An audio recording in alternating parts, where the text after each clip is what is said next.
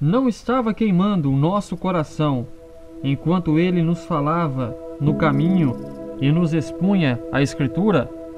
Olá, você que está nos ouvindo aqui no podcast Palavra Amiga, seja muito bem-vindo e hoje, através do direcionamento do Pai, nós queremos trazer para você a seguinte mensagem: Jesus Cristo é o entusiasmo. Entusiasmo, segundo a definição do dicionário Aurélio, é algo veemente, um vigor no falar, no escrever, um ardor, júbilo. E esse texto é o verso 32 do 24 capítulo do Evangelho de Lucas, em que os discípulos acabam por reconhecer Jesus no meio deles. O que antecede este versículo é a ressurreição de Cristo. Cristo havia sido entregue para a crucificação e então ao terceiro dia ele havia ressuscitado. E os discípulos de Jesus, antes de verem Cristo ressurreto, estavam em tremenda tristeza. No verso 17, nós podemos ver do capítulo 24 de Lucas, depois que dois discípulos de Jesus estavam indo a um povoado chamado Emaús, Jesus apareceu enquanto eles andavam e começou a andar com eles. E Jesus perguntou para eles: O que vocês estão discutindo enquanto caminham? E o verso 17 diz explicitamente: Eles pararam com os olhos entristecidos. Os discípulos de Jesus estavam extremamente tristes, pelo motivo de que Cristo, que pregava uma nova vida, que era cheio de poder e em quem eles depositavam tremenda confiança de uma nova geração, de um novo domínio, estava agora morto.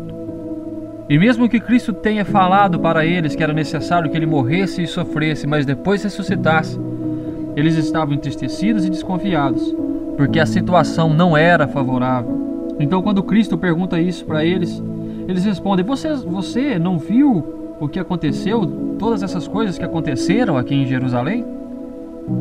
Não sabe o que aconteceu com Jesus de Nazaré? Eles não tinham reconhecido Jesus ainda nesse momento. Então, depois de que eles contaram a história de Jesus ao próprio Jesus, ele respondeu para eles no verso 25: Como vocês custam a entender e como demoram a crer em tudo que os profetas falaram? Não devia o Cristo sofrer essas coisas para entrar na sua glória? E depois então Jesus Cristo começa a explicar a eles as profecias do Velho Testamento, começando por Moisés, até chegar ao ponto em que Jesus estava na terra. E quando eles se aproximaram do povoado de Emaús, em que eles iam, os dois discípulos ficaram e Jesus fez como que se fosse continuar o caminho. Mas eles insistiram com ele: Jesus, fica conosco porque já está se aproximando a noite. Então Jesus Cristo ficou, entrou em uma casa e ceou com eles. Então Jesus partiu o pão entre eles, e então eles reconheceram Jesus naquele momento. A semelhança com que, com que aquele homem até então desconhecido fazia a repartição dos pães com Jesus Cristo, para eles foi a evidência de que aquele homem era Jesus. Então, naquele momento, ele desapareceu das vistas deles. E nesse momento é que eles se perguntam um ao outro: Não estava queimando o nosso coração enquanto ele nos falava no caminho e nos expunha a Escritura? E imediatamente eles se levantaram daquele local e foram para Jerusalém para poder contar aos outros que Jesus Cristo havia ressuscitado e eles o tinham visto ele esteve com eles. Querido, Jesus Cristo é o entusiasmo. Jesus Cristo é o ardor em nosso coração. Os discípulos estavam entristecidos, estavam desanimados, pois aquele que pregava a fé, aquele em que eles depositavam total e completa confiança havia morrido. Mas eles mal sabiam que ele tinha ressuscitado e no momento em que Jesus Cristo esteve com eles, no momento em que eles perceberam que Jesus estava ao lado deles o tempo todo, o coração deles se encheu de todo o ardor, de todo o entusiasmo, de toda a presença e poder de Deus na vida deles. Conosco é da mesma maneira.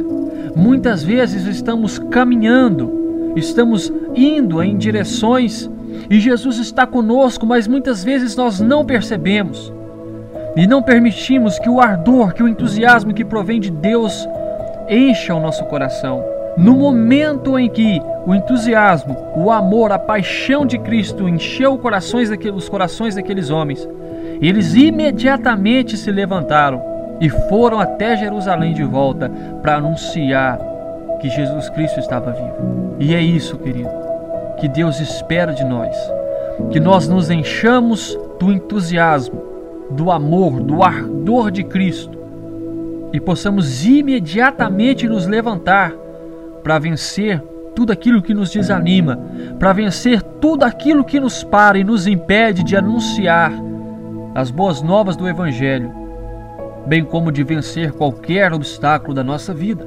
É isso que Jesus quer, é isso que Ele espera de nós. Um pouco mais à frente, enquanto eles voltaram para Jerusalém e se encontraram com os outros discípulos, enquanto eles falavam para eles, o próprio Jesus apresentou-se no meio deles e disse: Paz seja com vocês. Isso que diz no verso 36 desse capítulo de Lucas. Querido, no momento em que você se levantar e for cheio do entusiasmo de Deus, e imediatamente se levantar para fazer aquilo que Deus espera de você, enquanto você estiver fazendo, estiver na luta, o próprio Jesus te consolará e dirá para você: paz seja com você. E tendo dito essas coisas, Jesus mostrou para ele as suas mãos e seus pés, com as marcas da crucificação, e já não havia mais dúvida de quem era aquele. A palavra de Deus fala que eles estavam tão cheios de alegria e de espanto. E é assim, querido, quando você se encher do amor e do entusiasmo que provém dos céus, você ficará tão cheio de alegria e de espanto com as maravilhas que Deus fará com você o quão longe Deus pode te levar, não para egoísmo, não para interesse próprio, mas para cumprir a vontade de Deus.